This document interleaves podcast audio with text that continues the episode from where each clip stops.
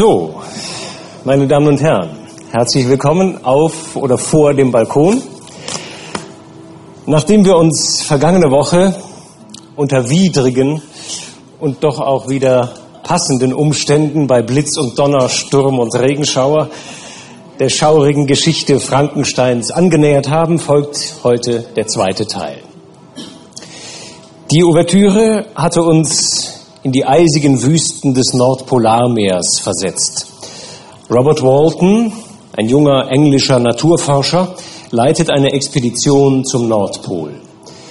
Das Schiff wird vom Eis eingeschlossen und eines Tages entdeckt die Mannschaft einen in einiger Entfernung eilig an ihnen vorbei gen Norden ziehenden Hundeschlitten.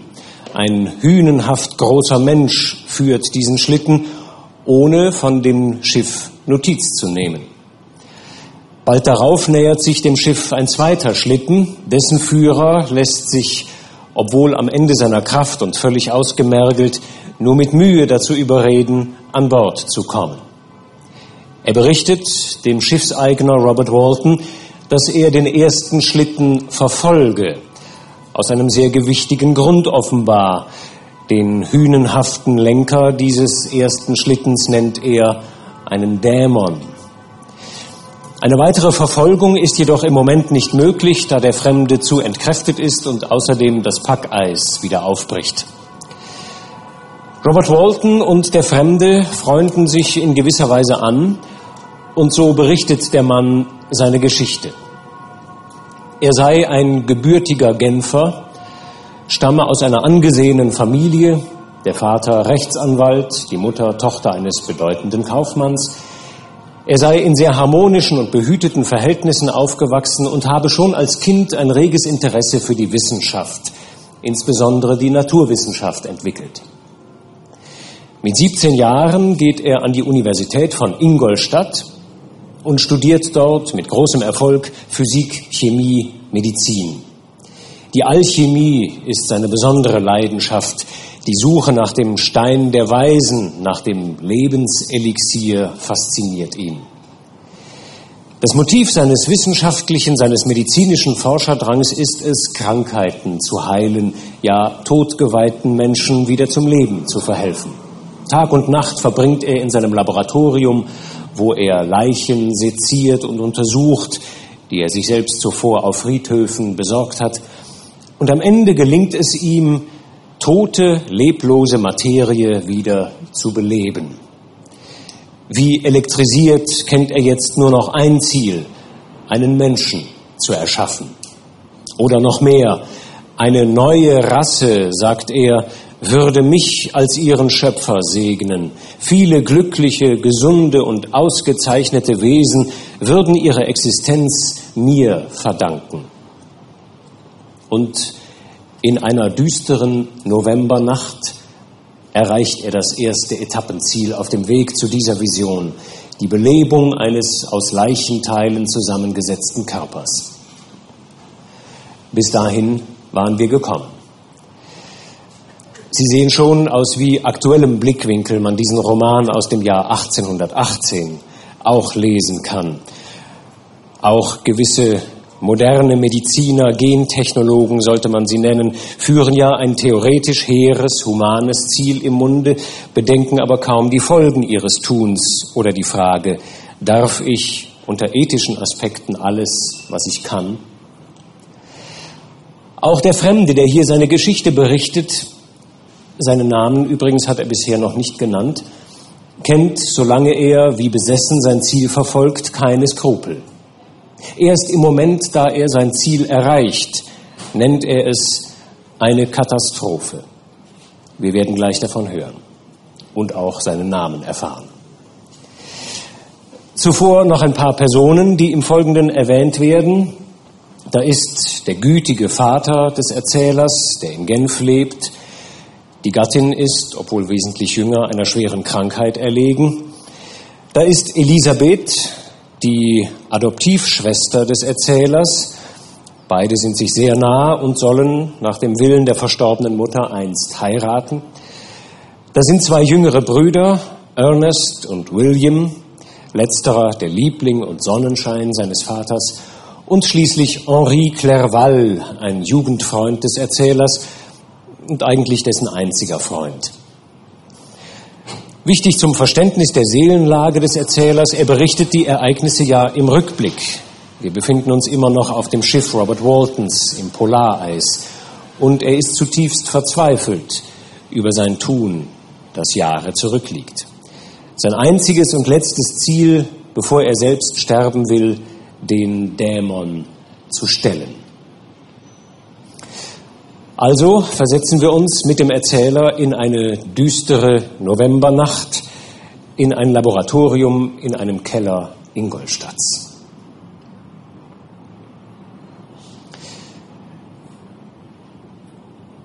Es war in einer düsteren Novembernacht, als ich endlich das Ziel meiner Mühen erreichte.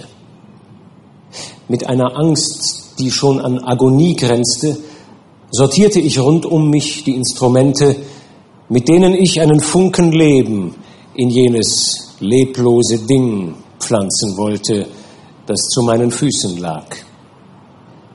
Es war schon ein Uhr morgens. Der Regen trommelte eintönig gegen die Fensterscheiben und meine Kerze war fast heruntergebrannt, als ich im trüben Schimmer des halb erlöschenden Lichtes sah, wie sich das trübe gelbe Auge meines Geschöpfes öffnete. Das Wesen atmete tief ein und eine krampfartige Bewegung lief durch seinen Körper. Wie könnte ich meine Gefühle bei dieser Katastrophe beschreiben? Oder wie soll ich den Unhold schildern, den ich mit solch unendlicher Mühe gebildet hatte? Seine Glieder standen im richtigen Verhältnis zueinander und seine Gesichtszüge hatte ich so angenehm wie möglich zu gestalten versucht. Angenehm, großer Gott. Seine gelbe Haut bedeckte kaum das Geflecht der Muskeln und Arterien darunter. Sein Haar war lang und von glänzendem Schwarz. Seine Zähne schimmerten perlweiß, doch diese Vorzüge bildeten nur einen grässlicheren Kontrast zu seinen wässrigen Augen, die fast die gleiche Farbe zeigten wie die fahlweißen Höhlen, in denen sie lagen, oder zu seinen eingeschrumpften Gesichtszügen und seinen schmalen schwarzen Lippen. Die Zufälle des Lebens sind nicht so wechselhaft wie die Empfindungen der menschlichen Natur.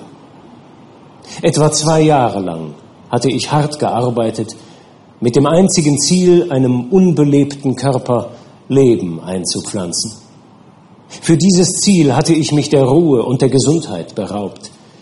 Ich hatte dieses Ziel mit einem Eifer angestrebt, der weit über normales Maß hinausging. Aber nun, da ich es erreicht hatte, schwand die Schönheit des Traums und namenloses Entsetzen ebenso wie Abscheu erfüllten mein Herz. Unfähig, den Anblick jenes Wesens zu ertragen, das ich erschaffen hatte, stürzte ich aus dem Raum und ging lange Zeit ruhelos in meinem Schlafzimmer auf und ab. Ich war unfähig, meinen Geist zum Schlaf zu zwingen.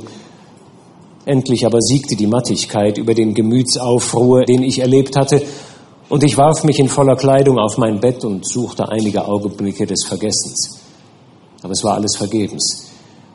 Ich schlief zwar ein, wurde aber von den wildesten Träumen geängstigt.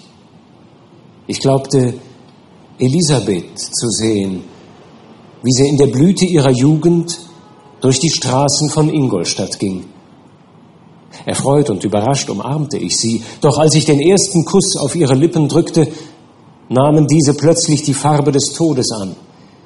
Ihre Züge schienen sich zu verändern und mir war, als ob ich den Leichnam meiner toten Mutter in den Armen hielte.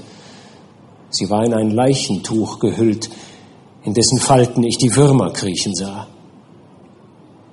Entsetzt fuhr ich aus dem Schlaf auf. Kalter Schweiß bedeckte meine Stirn. Meine Zähne schlugen aufeinander und ich zuckte krampfhaft am ganzen Körper. Denn beim fahlen gelblichen Mondlicht, das sich seinen Weg durch die Fensterläden suchte, erkannte ich plötzlich den Unmenschen, das elende Monstrum, das ich geschaffen hatte. Er hatte die Bettvorhänge hochgehoben und seine Augen, wenn man sie Augen nennen kann, waren auf mich gerichtet.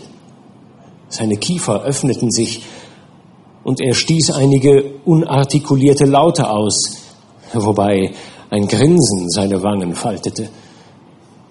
Vielleicht hatte er etwas gesagt, doch ich verstand ihn nicht. Eine Hand streckte er aus, anscheinend um mich zu packen, doch ich entwich ihm und jagte die Treppe hinunter. Im Hof des Hauses, in dem ich wohnte, suchte ich Zuflucht. Dort blieb ich die ganze Nacht und ging in heftigster Bewegung auf und ab. Angestrengt lauschte ich dabei auf jedes Geräusch, das mir die Annäherung jenes dämonischen Leichnams anzukündigen schien, dem ich ein so elendes Leben geschenkt hatte. Oh, kein Sterblicher konnte das Entsetzen ertragen, das jene Züge einflößten. Eine Mumie, die wieder zum Leben erwachte, konnte nicht so grässlich erscheinen wie jener Unhold. Die Nacht verbrachte ich also auf elende Weise. Manchmal hämmerte mein Puls so schnell und hart, dass ich das Klopfen jeder Arterie spürte. Dann wieder sank ich vor Mattigkeit und äußerster Schwäche fast zu Boden. Als es am Morgen wieder hell wurde, trat ich auf die Straße hinaus. In meine Wohnung zurückzukehren wagte ich nicht. Ich lief durch die Straßen Ingolstadts, ohne mir bewusst zu sein, wo ich war oder was ich tat. Schließlich kam ich zu dem Gasthof, bei dem gewöhnlich die Postkutschen und die verschiedenen Reisewagen hielten. Gegenüber diesem Gasthof blieb ich stehen. Ich wusste selbst nicht warum aber ich hatte meine Blicke auf eine Postkutsche gerichtet, die vom unteren Ende der Straße mir entgegenkam. Als ich sie näher herankommen sah, erkannte ich, dass es sich um eine Schweizer Postkutsche handelte. Sie hielt neben mir, der Schlag ging auf, und ich erkannte Henri Clerval, der sofort heraussprang, als er mich entdeckte. Mein lieber Frankenstein, rief er, wie froh bin ich, dich wiederzusehen. Und wie schön ist es, dass ich dich gleich im Augenblick meiner Ankunft hier treffe.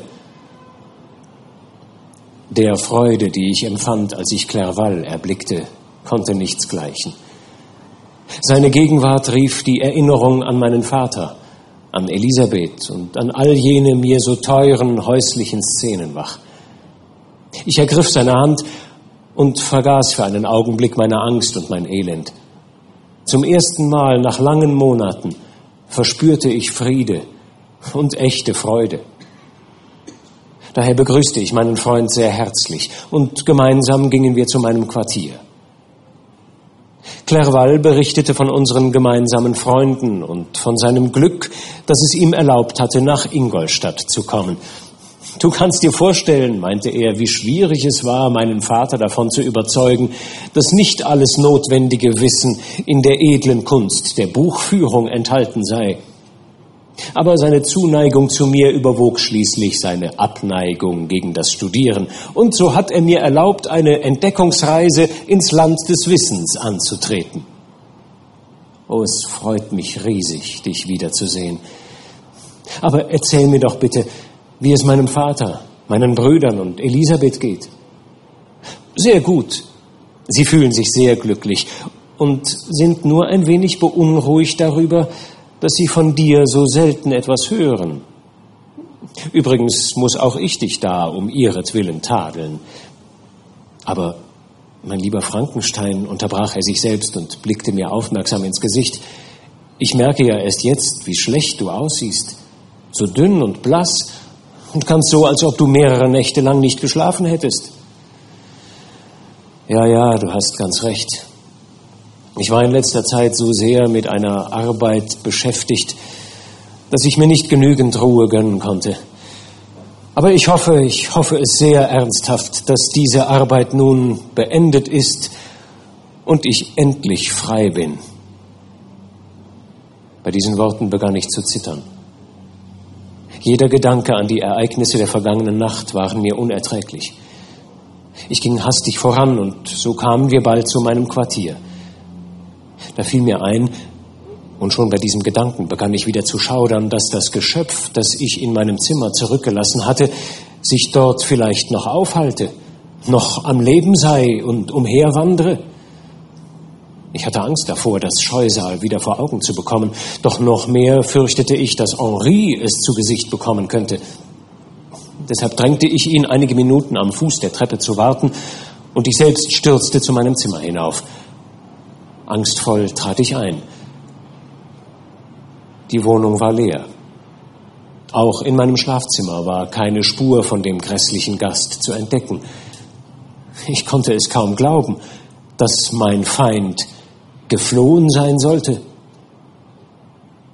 Ich fühlte, wie meine Muskeln vor Übernervosität zuckten und wie mein Puls hastig klopfte. Ich lief zu Clerval, klatschte in die Hände und lachte laut. Clerval schrieb meine ungewöhnlichen Freudenausbrüche zunächst seiner Ankunft zu, doch als er mich aufmerksamer beobachtete, entdeckte er in meinen Augen einen wilden Ausdruck, den er sich nicht erklären konnte, und mein lautes, unbeherrschtes Lachen erschreckte und verwirrte ihn. Mein guter Viktor, rief er, was ist denn nur los, um Himmels willen? Lach doch nicht so schrecklich. Du bist ja krank, was hat denn das alles zu bedeuten? Frag mich nicht, schrie ich und legte gleichzeitig die Hände vor die Augen, denn ich glaubte in diesem Augenblick, das gefürchtete Gespenst in mein Zimmer huschen zu sehen. Er, er kann es dir sagen. Oh, rette mich, rette mich. Mir war, als ob das Scheusal nach mir griffe. Ich kämpfte verzweifelt und stürzte dann ohnmächtig zu Boden. Dies war der Beginn eines Nervenfiebers, das mich einige Monate lang auf das Krankenbett warf. Während dieser ganzen Zeit war Henri mein einziger Pfleger. Später erst erfuhr ich, dass er meinem Vater und Elisabeth allen Kummer erspart hatte, indem er ihnen das Ausmaß meines Leidens verheimlichte, denn er wusste, dass mein Vater in seinem hohen Alter eine so lange Reise nach Ingolstadt nicht mehr antreten konnte und dass die Nachricht meiner Krankheit Elisabeth unendlich traurig stimmen würde. Er war sich auch bewusst, dass mir keine gütigere und aufmerksamere Pflege zuteil werden konnte als die seine. Er glaubte fest an meine Genesung und zweifelte keinen Augenblick daran, dass er mir gegenüber das Beste vollbringe, was er tun könne.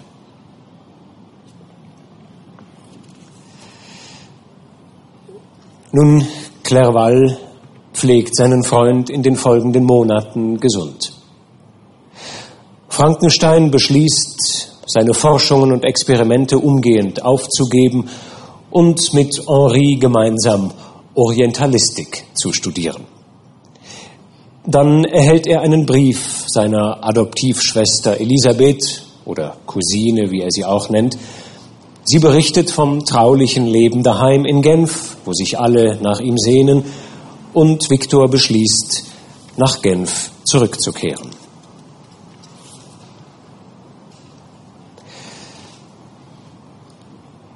Mittlerweile hatten wir bereits Mai. Jeden Tag musste der Brief eintreffen, der das Datum meiner Abreise enthalten sollte. Das schlug Henri vor, wir sollten noch einmal durch die Umgebung Ingolstadts wandern, damit ich dem Land Lebewohl sagen konnte, in dem ich so lange gelebt hatte. Freudig stimmte ich seinem Vorschlag zu. Mich hungerte nach Bewegung, und Clerval hatte ich schon immer als Begleiter auf meinen Wanderungen durch die Natur meiner Heimat geschätzt. Vierzehn Tage lang waren wir so unterwegs, und meine Gesundheit und mein Geist erholten sich und gewannen zusätzliche Kraft durch die heilsame Luft, die tägliche körperliche Bewegung und die angenehmen Unterhaltungen mit meinem Freund. Das Studium hatte mich vorher von jeglichem Umgang mit meinen Mitmenschen ferngehalten und mich ungesellig werden lassen. Clerval aber erweckte die Regungen meines Herzens zu neuem Leben und er lehrte mich die Erscheinungen der Natur, und die fröhlichen Gesichter der Kinder wieder zu lieben. Du prächtiger Freund, wie aufrichtig hast du mich geliebt und dich bemüht, meinen Geist zu weiten, bis er wieder auf einer Stufe mit dem deinen stand. Ein selbstsüchtiges Ziel hatte früher meinen Geist verkrampfen lassen und ihn eingeengt, bis deine Sanftmut und deine Zuneigung ihn befreite und ihn sich wieder auftun ließ. Ich wurde wieder das glückliche Geschöpf, das noch vor wenigen Jahren weder Kummer noch Sorgen gekannt hatte, das von allen geliebt wurde und alle liebte. Und wenn man glücklich ist, besitzt die unbeseelte Natur die Kraft, einem die wonnigsten Empfindungen einzuflößen. Der heitere Himmel und die grünen Felder erfüllten mich mit Entzücken. Die Jahreszeit war berauschend schön. An den Hecken blühten die Frühlingsblumen. Und ich wurde nicht länger von den Gedanken gejagt, die mich während des vergangenen Jahres mit einer unsichtbaren Bürde niedergedrückt und allen meinen Bemühungen, sie abzuschütteln, widerstanden hatten. Henri freute sich über meine Fröhlichkeit und teilte meine Empfindungen. Er gab sich die größte Mühe, mich zu unterhalten, indem er mir alle seine Gedanken mitteilte.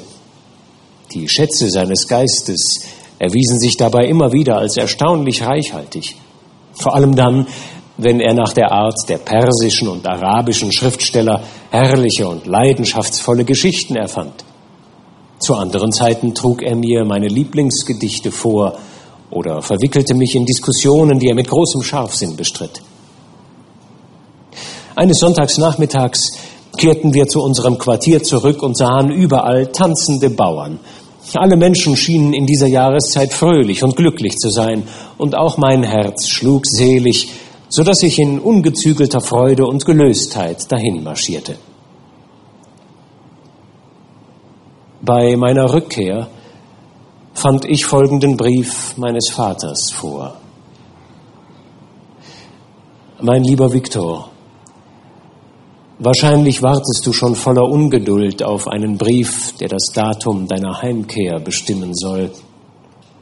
Ich war zuerst versucht, nur wenige Zeilen zu schreiben und darin lediglich den Tag festzulegen, an dem ich dich erwarte, aber das wäre eine zu grausame Zurückhaltung, die mir nicht zusteht. Wie groß wäre deine Bestürzung, mein Sohn, würden dich nicht das erhoffte, glückliche und freudige Wiedersehen, sondern im Gegenteil Tränen und Elend erwarten. Wie soll ich dir, Viktor, unser Unglück schildern? Die Abwesenheit kann dich unseren Freuden und Leiden gegenüber nicht unempfänglich gemacht haben. Aber soll ich meinem schon so lange abwesenden Sohn Schmerz zufügen? Ich wollte dich vorsichtig auf die furchtbare Neuigkeit vorbereiten, aber ich weiß, das ist unmöglich, denn schon jetzt werden deine Blicke über die Seite fliegen, um die Worte aufzuspüren, die dir die schreckliche Nachricht übermitteln sollen. William, William ist tot. Dieses liebe, sanfte und stets so fröhliche Kind, dessen Lächeln mein Herz entzückte und wärmte. Viktor, er wurde ermordet. Ich will nicht erst versuchen, dich zu trösten, sondern mich auf die Schilderung der Umstände beschränken. Am vergangenen Donnerstag, dem 7. Mai, unternahm ich mit meiner Nichte und deinen beiden Brüdern einen Spaziergang im Plan Palais. Der Abend war warm und lau und wir dehnten unsere Wanderung weiter aus als sonst. Es dämmerte bereits, als wir ans Umkehren dachten. Da vermissten wir plötzlich William und Ernest, die vorausgelaufen waren. Wir setzten uns also, um auf ihre Rückkehr zu warten. Bald darauf kam Ernest angelaufen, und fragte, ob wir seinen Bruder gesehen hätten. Er habe mit ihm gespielt, William sei fortgelaufen, um sich zu verstecken.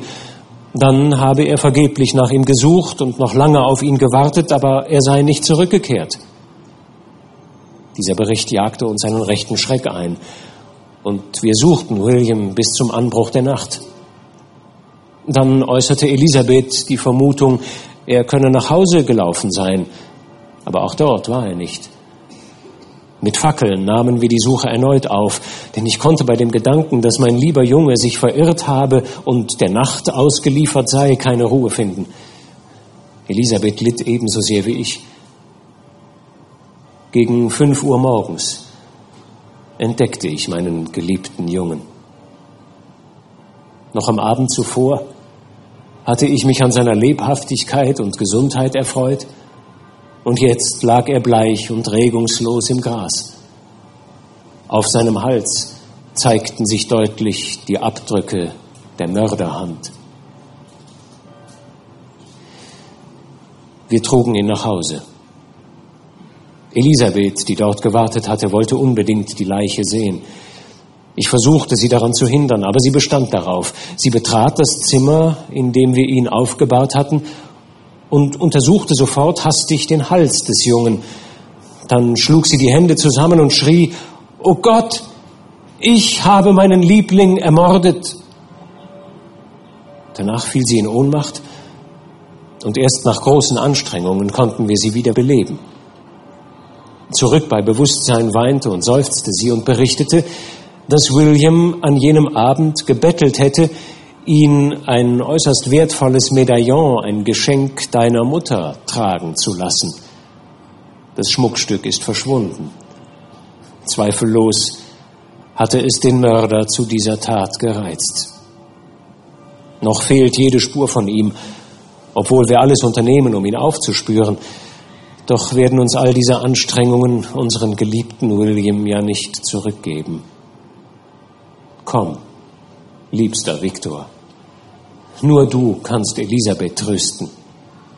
Sie weint unaufhörlich und klagt sich an, Williams Tod verschuldet zu haben.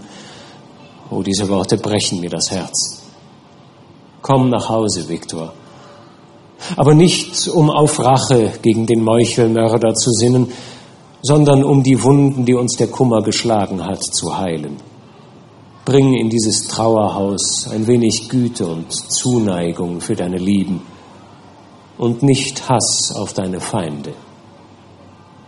Dein liebevoller und leidgeprüfter Vater Alphonse Frankenstein.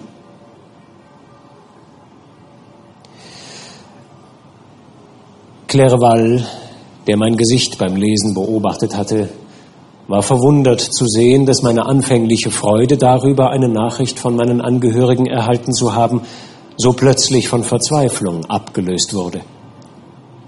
Ich warf den Brief auf den Tisch und schlug die Hände vors Gesicht. Mein lieber Frankenstein, rief Henri, teurer Freund, was ist denn geschehen? Ich deutete auf den Brief und lief vor Erregung im Zimmer auf und ab. Auch in Clervals Augen traten Tränen, als er den Bericht meines Elends gelesen hatte. Ich werde auf der Stelle nach Genf fahren, rief ich. Komm mit mir, Henri, die Pferde bestellen. Unterwegs bemühte sich Clerval, mir ein paar tröstende Worte zu sagen, doch er konnte nur seine herzliche Anteilnahme ausdrücken. Armer William, sagte er, das arme, liebe Kind, es weilt jetzt bei seiner Mutter im Himmel. Jeder, der ihn in seiner unbekümmerten und fröhlichen Kindlichkeit kannte, muss seinen frühen Tod beweinen. So elend sterben zu müssen, im tödlichen Griff eines Mörders. Um wie viel verdammenswerter ist doch der Mörder, der sich an solch strahlender Unschuld vergehen konnte. Ach, armer kleiner Kerl. So sprach Clerval, während wir durch die Straßen eilten. Seine Worte brannten sich in mein Hirn ein. Und später, als ich allein war, dachte ich oft an sie zurück. Doch jetzt sprang ich, so wie die Pferde angespannt waren, in die Kutsche und sagte meinem Freund Lebewohl. Meine Reise war sehr traurig. Zuerst ging es mir nicht schnell genug, denn ich wollte meinen leidgeprüften Lieben Trost zusprechen. Aber je näher ich meiner Heimatstadt kam, desto mehr zögerte ich. Die Menge der Empfindungen, die sich in meinem Herz drängte, war kaum mehr zu ertragen. Die Landschaft, durch die wir fuhren, kannte ich von meiner Kindheit her.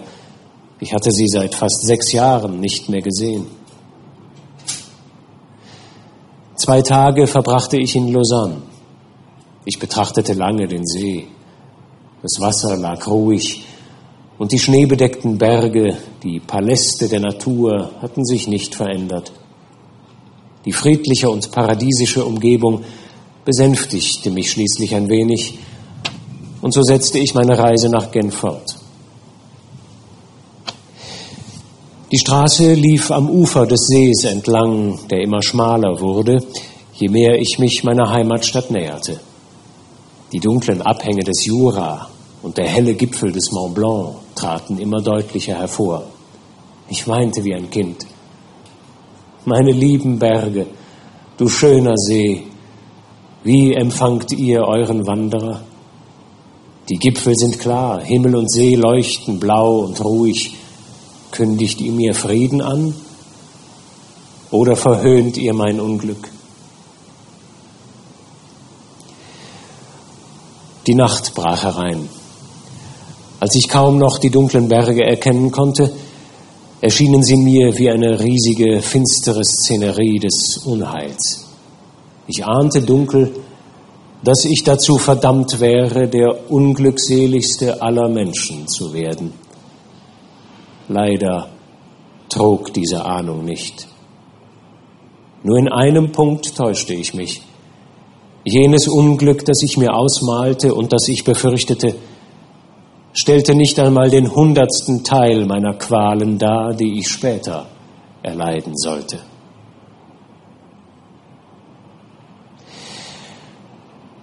In vollständiger Dunkelheit kam ich vor Genf an. Die Tore der Stadt hatten sich bereits geschlossen und so war ich gezwungen, die Nacht in Secheron, einem Dorf, das etwa eine halbe Meile vor der Stadt liegt, zu verbringen. Der Himmel war ruhig und da ich keinen Schlaf finden konnte, beschloss ich, den Ort aufzusuchen, an dem mein armer William ermordet worden war. Da ich nicht durch die Stadt konnte, war ich gezwungen, den See in einem Boot zum Plan Palais zu überqueren. Während der kurzen Fahrt sah ich den Gipfel des Mont Blanc, der von malerischen Blitzen umzuckt war. Ein Gewitter schien sich uns mit großer Geschwindigkeit zu nähern. Sobald ich das Boot verlassen hatte, erstieg ich einen niedrigen Hügel, um es besser beobachten zu können. Das Gewitter kam immer näher. Der Himmel bewölkte sich. Bald spürte ich die ersten großen Tropfen und dann prasselte ein heftiger Regen hernieder. Ich verließ meinen Platz und ging weiter, obwohl Dunkelheit und Sturm mit jeder Minute zunahmen. Mit furchtbarem Krachen barst der Donner über meinem Kopf. Das Echo brach sich am Salève, am Jura, und an den Savoyischen Alpen. Zuckende Blitze blendeten meine Augen und beleuchteten den See, so dass er wie eine riesige, feurige Fläche erschien. Anschließend tauchte meine Umgebung sekundenlang in pechschwarze Dunkelheit. Während ich den gleichermaßen herrlichen und doch furchtbaren Sturm beobachtete, setzte ich meine Wanderung mit eiligen Schritten fort. Und ich schrie in den Himmel hinein, William, lieber Engel, dies ist dein Begräbnis, dies ist dein Grabgesang. Doch noch während ich diese Worte ausstieß, entdeckte ich trotz der Dunkelheit eine Gestalt, die aus einer nahen Baumgruppe hervortrat. Wie versteinert blieb ich stehen und starrte sie gebannt an. Nein, ich hatte mich nicht getäuscht. Als ein Blitz sie erhellte, traten deutlich seine Umrisse hervor, seine gigantische Figur und die hässliche Fratze, abschreckender als die jedes menschlichen Wesens. Und mir war sofort klar, dass ich dem Elenden, dem widerlichen Dämon gegenüberstand, dem ich das Leben geschenkt hatte. Was tat er hier? fragte ich mich. War er womöglich der Mörder meines Bruders? Die Gestalt ging schnell an mir vorbei, und bald hatte ich sie in der Dunkelheit aus den Augen verloren. Ja, kein menschliches Wesen konnte dieses liebe Kind umgebracht haben. Er, er war der Mörder. Daran konnte ich nicht mehr zweifeln. Ich dachte daran, diesen Teufel zu verfolgen, aber es wäre ein vergeblicher Versuch gewesen, denn als wieder ein Blitz aufzuckte, entdeckte ich ihn schon in der beinahe senkrecht aufragenden Wand des Mont Salève, der im Süden an das Plain Palais grenzt. Und bald darauf schon hatte er den Gipfel erreicht und verschwand. Ich rührte mich nicht. Der Donner ließ nach, Aber der Regen prasselte weiter hernieder und meine Umgebung war in undurchdringliche Finsternis gehüllt. Ich überdachte erneut die Ereignisse, die ich eigentlich hatte vergessen wollen, wie mein Ehrgeiz und meine Wissenschaft zu seiner Erschaffung geführt hatten, wie dieses Werk meiner Hände lebendig an meinem Bett gestanden hatte und wie er schließlich verschwunden war. Beinahe zwei Jahre waren nun ins Land gezogen, seit ich ihm das Leben gegeben hatte. War dies sein erstes Verbrechen? Wahrlich, ich hatte einen verderbten Unhold auf die Welt losgelassen, der an Mord und Leid seinen Spaß fand, denn hatte er nicht meinen Bruder ermordet? Mir dünkte schließlich das Wesen, das ich unter die Menschen geschickt und mit dem Willen und der Kraft ausgestattet hatte, Gräueltaten auszuführen, wie mein eigener Vampir, mein eigener Geist, der aus dem Grab hervorgebrochen war und unter dem Zwang stand, alles mir nahestehende zu vernichten.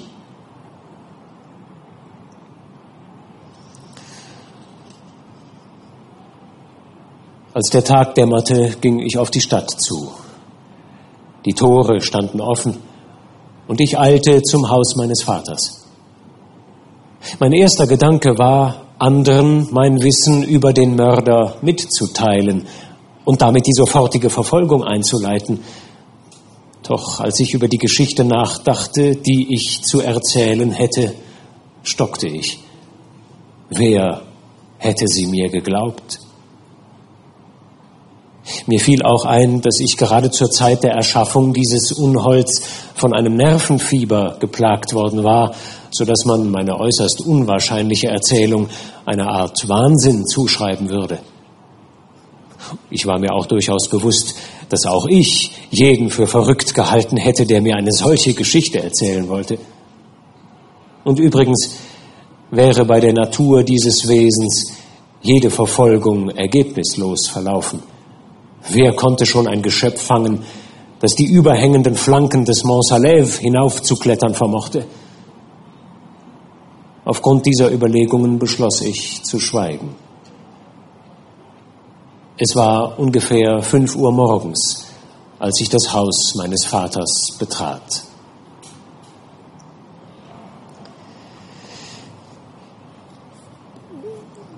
Es stellt sich im Folgenden heraus, dass die Umgebung des Vaters nicht der Vermutung des Viktor Frankenstein folgt, sondern man hat den Mörder des kleinen William bereits gefasst. Justine, das Kinder- und Hausmädchen der Frankensteins soll es gewesen sein, die schließlich in einem Indizienprozess verurteilt und hingerichtet wird. Viktor ist verzweifelt und ratlos. Wie und wem soll er seine Rolle in dieser furchtbaren Geschichte beichten?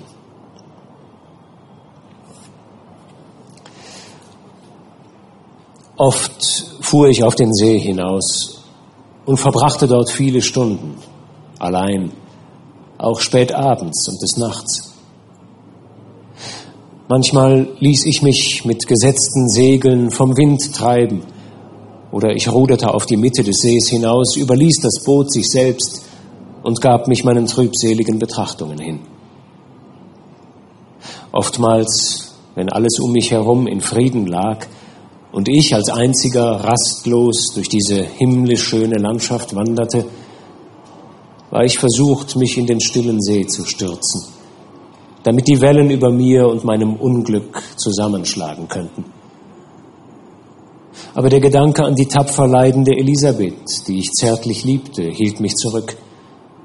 Auch dachte ich an meinen Vater und meinen noch lebenden Bruder. Durfte ich sie schmählich im Stich lassen und schutzlos den finsteren Absichten jenes Feindes aussetzen, den ich auf sie losgelassen hatte?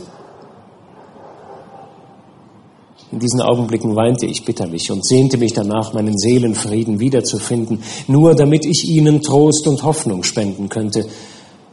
Aber das war ja unmöglich. Ich war der Urheber untilgbaren Unheils und lebte in der ständigen Angst, das von mir geschaffene Ungeheuer könnte eine neuerliche Gräueltat begehen. Ein unbestimmbares Gefühl sagte mir, dass noch nicht alles überstanden war und er ein noch grässlicheres Verbrechen verüben würde, welches durch die Abscheulichkeit das Vergangene in den Schatten stellen könnte. Meine Furcht schien so lange begründet, wie noch mir teure Menschen lebten. Oh, niemand kann sich meinen Abscheu vor diesem Feind ausmalen. Sobald ich an ihn dachte, knirschte ich mit den Zähnen, meine Augen begannen zu brennen. Ich wünschte nichts sehnlicher, als ihm das von mir so gedankenlos geschenkte Leben wieder zu nehmen. Bei dem Gedanken an seine Gräueltat und seine Bosheit sprengten mein Herz und meine Rachsucht alle Grenzen. Auf den Gipfel der höchsten Anden wäre ich gestiegen, hätte ihn von dort in die Tiefe gestoßen.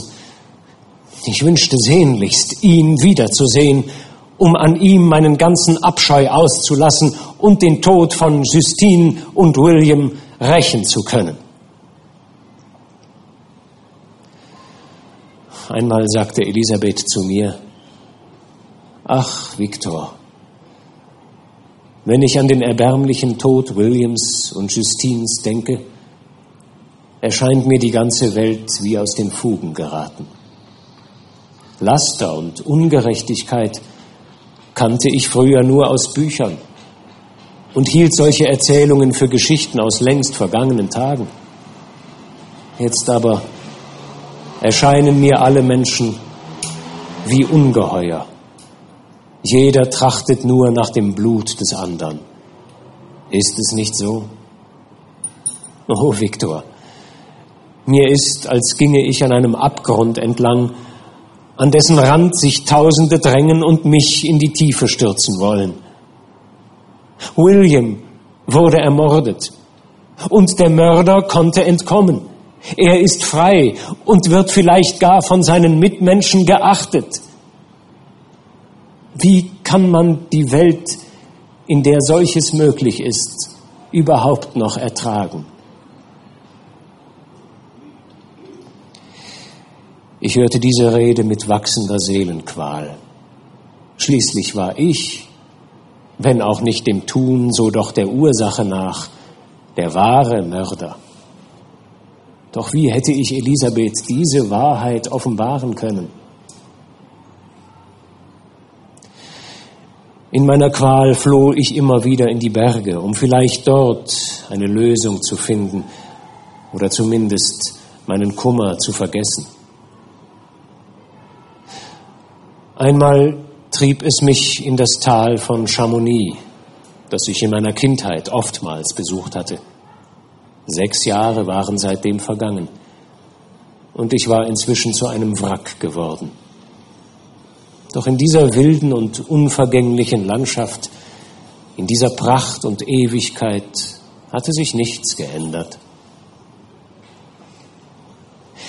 Den ersten Teil meiner Reise brachte ich im Sattel eines Pferdes hinter mich. Dann mietete ich mir einen Maulesel, da sich diese Tiere wegen ihrer Trittsicherheit auf diesen rauen Wegen weniger leicht verletzen. Das Wetter war herrlich, wir schrieben Mitte August, und die Last auf meiner Seele wurde etwas leichter, je tiefer ich in die Schlucht von Arve eindrang. Die gewaltigen Berge und Felswände, die neben mir aufragten, das Getöse des Flusses, der über die Felsbrocken sprang, und das Brausen der Wasserfälle zeugten von einer Kraft, die der Allmacht glich. Die Furcht wich von mir. Und ich hätte mich keinem Wesen gebeugt, das nicht so allmächtig war wie der Herr und Schöpfer über die Elemente, die sich hier in ihrer gewaltigsten Gestalt zeigten. Je höher ich stieg, desto herrlicher und beeindruckender wurde das Tal. Verfallene Burgen klebten an den bewaldeten Talhängen. Die ungestüme Arv und die Hütten, die hier und da zwischen den Bäumen hervorlugten, ergaben ein Bild einzigartiger Schönheit.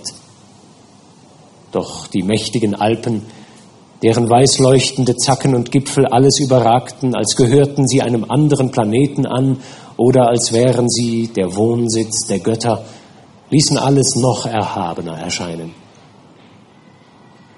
Ich überquerte die Brücke von Pelissier, wo sich die vom Fluss ausgewaschene Schlucht öffnet, und machte mich daran, den daneben aufragenden Berg zu erklimmen.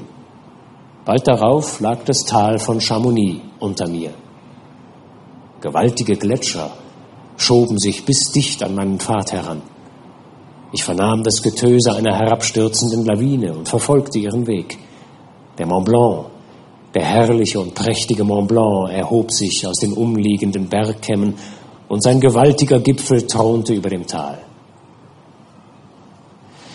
Während dieser Wanderung überfiel mich oft ein prickelndes Gefühl der Freude, wie ich es schon lange nicht mehr empfunden hatte.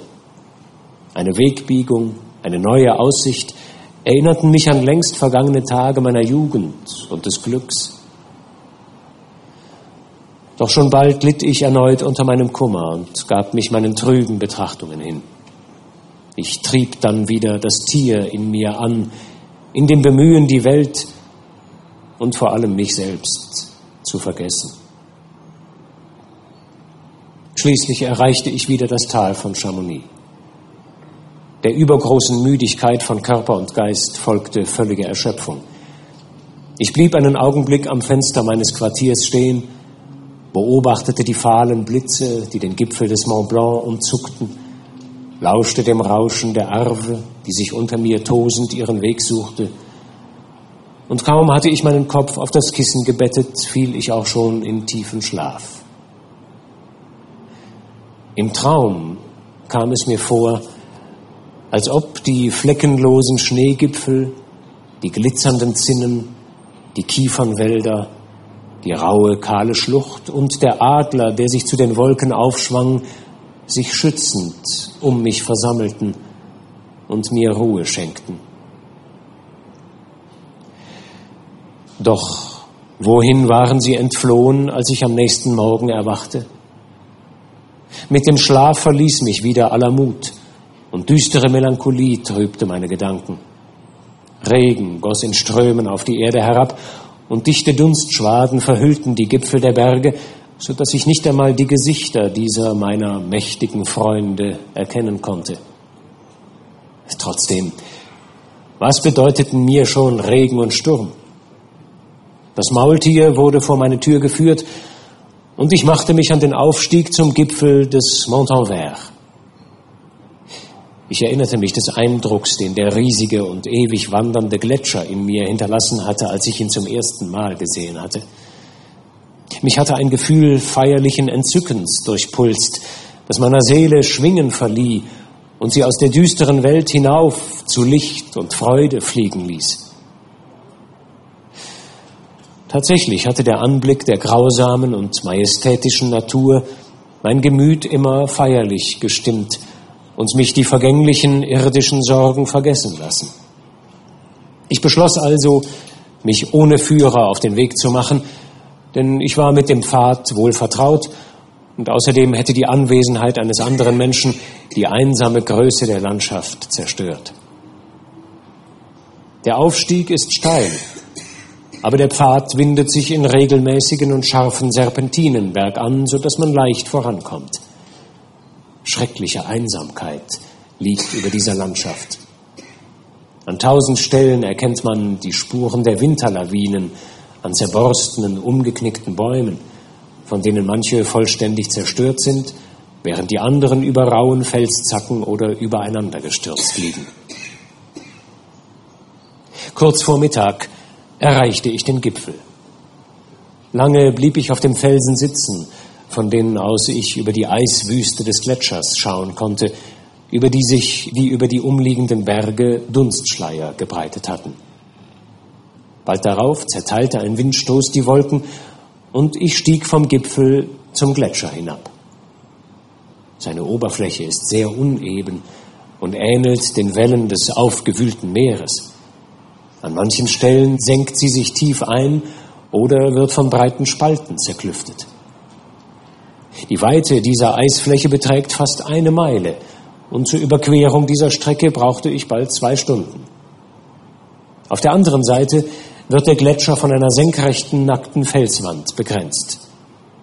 Jetzt befand sich der Montanvert mir genau gegenüber. Ungefähr eine Meile entfernt und hinter ihm erhob sich der Mont Blanc in majestätischer Größe. Ich drückte mich in eine Felsnische und starrte auf diese herrliche, atemberaubende Landschaft. Der gigantische Eisstrom wand sich zwischen den Bergen hindurch, die hoch über seinen Spalten und Rissen thronten. Ihre eisbedeckten Gipfel funkelten über den Wolken im Sonnenlicht. O ihr wandernden Seelen meiner Lieben, rief ich, wenn ihr wirklich in dieser Ewigkeit umherstreift und nicht in euren engen Gräbern ruht, dann gönnt mir diese flüchtige Freude oder nehmt mich als euren Gefährten mit und führt mich aus den Qualen des Lebens hinweg. Während dieser Worte bemerkte ich in der Ferne eine Gestalt, die sich mir mit übermenschlicher Geschwindigkeit näherte. In weiten Sprüngen setzte sie über die Risse im Eis, die ich sorgsam hatte umgehen müssen. Als die Gestalt nahe herangekommen war, musste ich voller Entsetzen erkennen, dass es das elende Ungeheuer war, das ich geschaffen hatte. Zitternd vor Wut und Grauen erwartete ich ihn. Ich war zu einem Kampf auf Leben und Tod bereit. Du Teufel, schrie ich ihm entgegen, du wagst es, mir unter die Augen zu kommen? Fürchtest du dich nicht vor der Rache meines Armes? Fort mit dir, du widerliches Insekt! Oder besser bleib hier, damit ich dich in den Staub trampeln kann. Könnte ich nur mit deinem Tod deine armen Opfer, die du so teuflisch gemeuchelt hast, wieder zum Leben erwecken. Ich war auf diesen Empfang gefasst, erwiderte der Dämon. Alle Elenden werden von den Menschen verabscheut.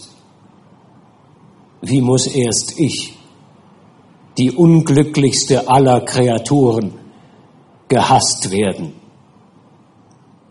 Selbst du, mein Schöpfer, verachtest mich, dein Geschöpf, an das du mit Banden gebunden bist, die nur der Untergang eines von uns beiden lösen kann.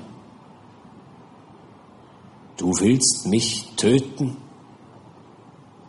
Wie kannst du es wagen? derart mit dem Leben umzuspringen. Erfüll du deine Pflicht mir gegenüber, dann werde ich auch meine Pflicht dir und der Menschheit gegenüber erfüllen. Willigst du in diese Bedingung ein, werde ich euch in Ruhe lassen. Weigerst du dich aber, so will ich den Rachen des Todes füllen, bis er vom Blut all deiner Freunde triefen wird. Du abscheuliches Monstrum, ungeheuer du! Die Qualen der Hölle wären noch eine zu milde Sühne für deine Gräueltaten. Elender Teufel, du wirfst mir deine Erschaffung vor? Nun gut, so komm, damit ich deinen Lebensfunken auslöschen kann, den ich so leichtfertig verschenkte.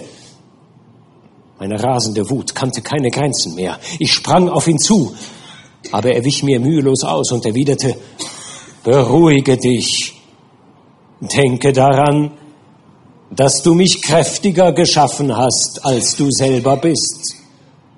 Ich bin auch größer als du und geschmeidiger. Doch werde ich mich nicht dazu hinreißen lassen, dein Gegner zu werden. Ich bin dein Geschöpf.